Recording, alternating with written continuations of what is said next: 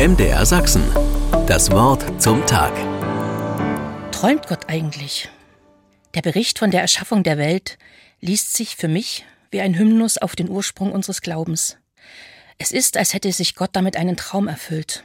Himmel, Erde, Luft und Meer, das helle Sonnenlicht, der Mond, einmal schmale Sichel, dann wieder ein weiß schimmernder, runder Ballon, die Wälder, dunkel und dicht oder lichtdurchflutet, die Erhabenheit der Berge, der Flug der Vögel, das Gewimmel der kleinen und großen Tiere an Land. Zuletzt verleiht Gott seiner größten Sehnsucht Gestalt. Er schafft den Menschen. Das tut er nicht, weil er einen Untertanen braucht. Er schafft den Menschen, weil er sich ein Gegenüber wünscht. Wie auch immer ein Lebensweg verlaufen mag. Am Anfang steht der Traum Gottes.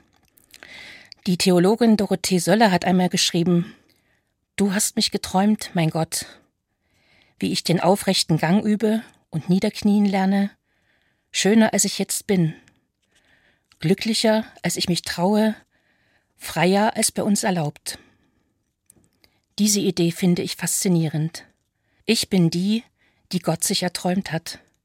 Sie sind ein Wunschtraum Gottes. Es tut gut, sich das immer wieder ins Gedächtnis zu rufen. Diese Welt ist von Gott gerecht, frei und geschwisterlich gedacht. Es ist an uns, uns dafür einzusetzen. Ich will mich daran erinnern, dass am Anfang eines jeden von uns die Sehnsucht Gottes nach einem freien und aufrechten Menschen steht. Ich bitte Gott, dass er nicht aufhört, uns zu träumen, wie Dorothee Sölle es formuliert hat. Hör nicht auf, mich zu träumen, Gott.